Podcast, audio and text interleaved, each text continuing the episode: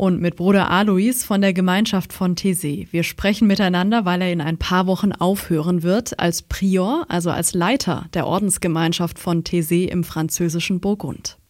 Dorthin kommen Protestanten, Katholiken, Orthodoxe oder auch Anglikaner und die Lieder von Thésée werden in vielen Kirchengemeinden gesungen. Ich will wissen, wie Bruder Alois, auf Französisch Frère Alois, zurückschaut und was für ihn persönlich und für den Orden jetzt ansteht.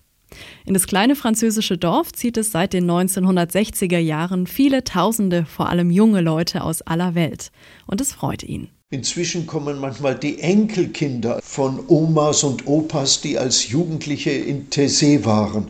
Also das bleibt schon sehr erstaunlich und dafür bin ich am meisten dankbar. Auch ich war als Jugendliche mehrmals dort mit einer Gruppe meiner Kirchengemeinde. Normalerweise ist man eine Woche dort, übernachtet im Zelt, das Essen wird aus riesigen Töpfen ausgegeben und jeder hilft mit. Eigentlich sehr schlicht und in Zeiten von Reizüberflutung vielleicht gerade deshalb auch so anziehend für Jugendliche aus aller Welt und aus verschiedenen Milieus. Sie beten dort dreimal am Tag gemeinsam und tauschen sich über die Bibel und ihr Leben aus und auch die langen Minuten von Stille im Gottesdienst. Ich kann es nicht genau beschreiben, aber das hat sich nach Glück angefühlt. Immer wieder sagen Jugendliche am Ende einer Woche, dass die Stille das Wichtigste war. Und das ist ja eigentlich erstaunlich. Heute läuft man von der Stille weg oder man äh, flieht die Stille. Vielen fällt es in Thésée leicht, sich mit dem christlichen Glauben zu beschäftigen. So ging es auch mir. Woran glaube ich eigentlich genau und was heißt es im Alltag für mich, gläubig zu sein? Frei Alois erzählt, dass bei einigen auch Sorgen wegen Kriegen und Klimawandel hochkommen. In Thésée tanken viele Kraft für den Alltag.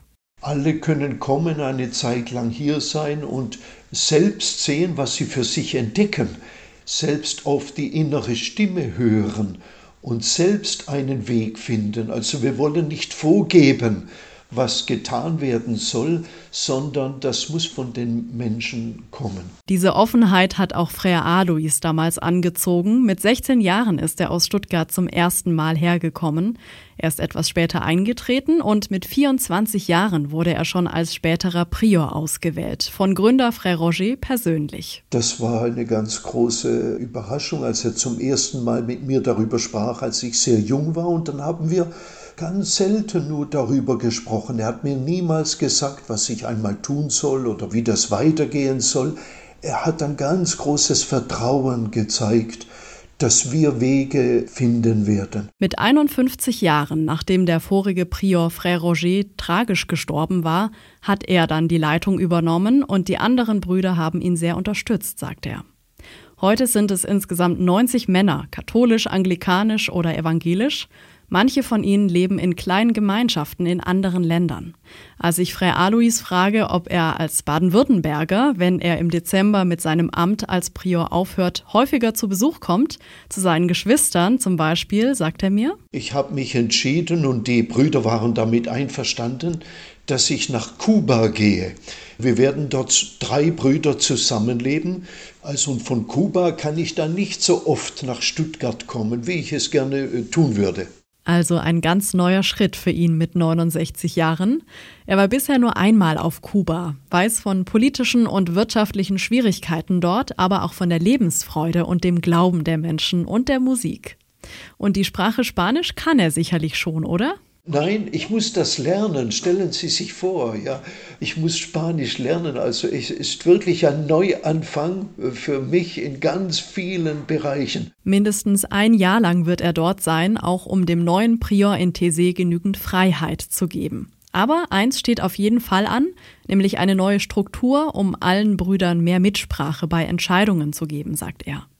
Und es wird weiterhin darum gehen, Transparenz und Prävention in Sachen sexuellem Missbrauch zu schaffen, denn auch in Thésée gab es in der Vergangenheit sexualisierte Gewalt. Es ist notwendig, wegen der Menschen, die Opfer waren und sind, denn diese Leiden vergehen ja nicht. Also um diesen betroffenen Menschen gerecht zu werden, wollen wir alles versuchen, dass Thésée in Zukunft ein sicherer Ort ist. Die Zukunft beschäftigt ihn überhaupt. Er ist mir aus Rom zugeschaltet, wo er bei einer großen Versammlung dabei ist, bei der Weltsynode, wo es um die Zukunft der katholischen Kirche geht. Er glaubt, dass Kirchen offen sein müssen für verschiedene Formen, den Glauben auszudrücken und dass eine gute Gemeinschaft wichtig ist. Dass wir kleine Gemeinschaften schaffen in unseren Kirchengemeinden.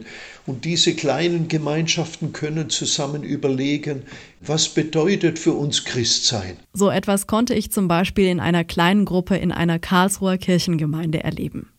Frau Alois sagt mir, dass ihn das Teilen von Schönem und Schwierigem sehr erfüllt in seiner Gemeinschaft unter den Brüdern, aber auch wenn Besucher in Tese sich an ihn wenden. Auch wenn wir da keine Antworten geben können, aber ich mache da immer wieder die Erfahrung, dass dieses sich mitteilen können schon einen neuen Horizont äh, öffnen kann. Es ist schön, von seiner Offenheit und seinen guten Erfahrungen mit den vielen Menschen zu hören, die wöchentlich nach Tessé kommen.